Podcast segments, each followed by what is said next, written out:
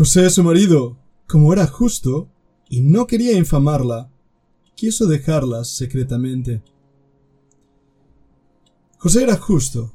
María era una mujer escogida por Dios, llena de gracia, muy favorecida. Pero ¿cómo somos nosotros? Creo que una de las necesidades más grandes en el cristianismo actual es hombres de verdad.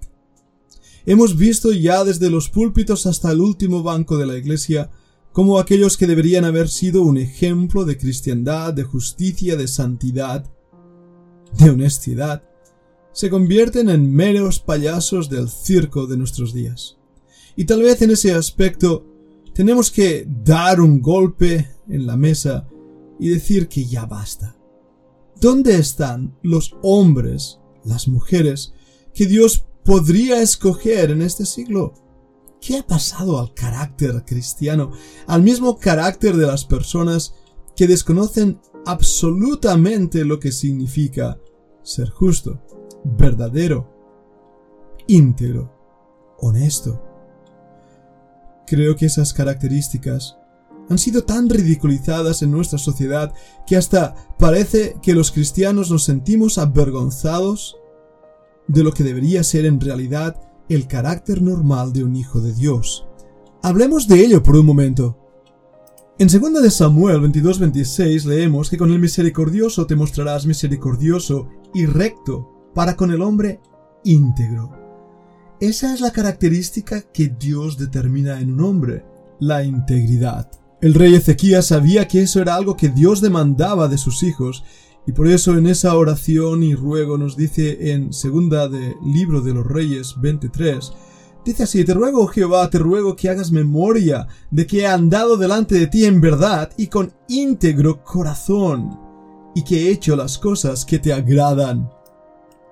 ¿Podrías tú hacer esta oración?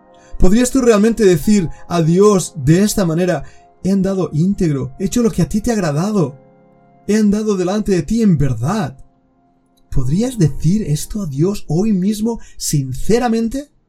Mira segunda de Crónicas 19:9. Les mandó diciendo, procederéis a sí mismo con temor de Jehová, con verdad, con corazón íntegro. Esto es un mandato, no es una opción para el creyente.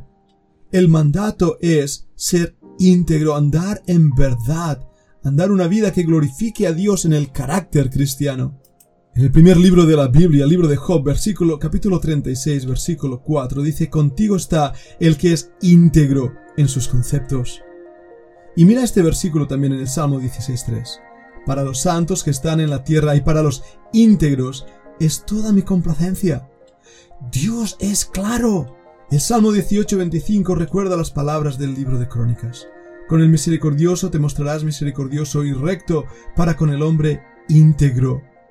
Y mira también la oración del salmista David en el Salmo 19 cuando dice, Preserva también a tu siervo de las soberbias, que no se enseñoreen de mí. Entonces seré íntegro y estaré limpio de gran rebelión. Podría continuar leyendo versículos vez tras vez. En las escrituras, Dios pide a sus hijos la integridad. Sin embargo, vemos que esto no es así. ¿Cuánta hipocresía llena la vida de las iglesias. ¿Cuántos hombres que maquillan su verdadero corazón y que en lo más recóndito de sus hogares hacen todo tipo de pecado y blasfeman el nombre de Dios que luego el domingo parecen alabar? Es bochornoso, es realmente una vergüenza ver hasta qué punto la hipocresía del hombre ha llegado y cómo la integridad del corazón ha quedado desvirtuada Podemos mentir delante de los hombres, pero no podemos mentir delante de los ojos de Dios. Mira una vez más lo que dice Isaías 38:3. Está orando aquí Ezequías y dice, Oh Jehová, te ruego que te acuerdes ahora que he andado delante de ti en verdad y con íntegro corazón, y que he hecho lo que ha sido agradable delante de tus ojos. Y lloró Ezequías con gran lloro. Un rey llorando, un hombre llorando, un hombre que había sido íntegro, pero que en su corazón también sabía la debilidad de su propia alma y por eso buscó a Dios. Dios escogió a José porque era un hombre íntegro. Se mostró misericordioso para con él y le dio una gran responsabilidad, una responsabilidad que ninguno de nosotros hubiéramos sido capaces de llevar a cabo. Ser el padre del Hijo de Dios y cuidarle. Pero la clave de José era su corazón. No era hipócrita, era sincero delante de Dios.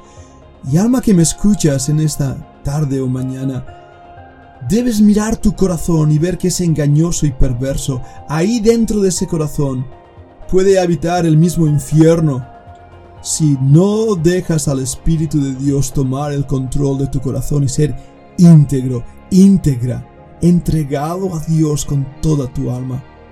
Ese es el tipo de hombre que Dios está buscando en nuestra generación, el tipo de mujer que Dios está buscando en nuestra generación. Hombres de Dios, mujeres de Dios, que anden a la luz de su palabra, que sean fieles a Él y de verdad que escasean. Tristemente, tristemente, aún pastores que golpean a los rebaños, pastores necios, pastores que no apacientan a la grey con el amor y la misericordia de Dios, sino que se alimentan sus propios estómagos. Ahora no quiero poner a todos en el mismo saco, yo sé que hay hombres de Dios fieles sirviéndole en los púlpitos y en las iglesias, y no me refiero a ellos, pero me refiero a esas personas que han encontrado en la iglesia un lugar donde brillar con sus propios dones y atributos, y ser realmente abusadores espirituales que patean el ganado. Igual son los que le siguen. Sabes, tenemos los líderes que nosotros queremos. Si tienes carácter, buscarás a hombres con carácter. Si tienes integridad, buscarás a hombres con integridad. Pero si lo que buscas es la gloria, la honra y el poder de este mundo, buscarás hombres que reflejen en ti su misma imagen.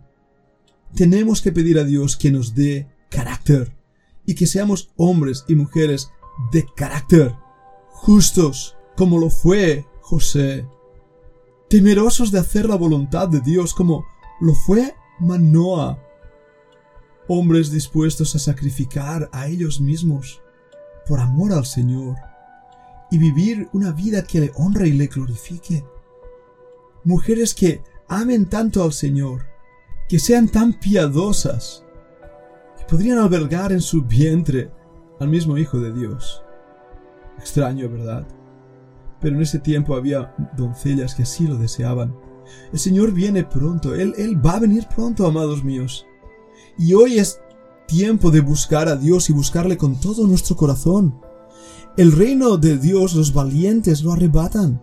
No estamos en tiempos para rodillas temblorosas y corazones miedosos. No estamos en viviendo en tiempos para hipocresías. Es tiempo para quebrantarnos en oración, para levantar nuestros ojos al cielo y saber que de ahí vendrá nuestro socorro, nuestro sostén, nuestro apoyo. Dios viene pronto. ¿Cómo te va a encontrar?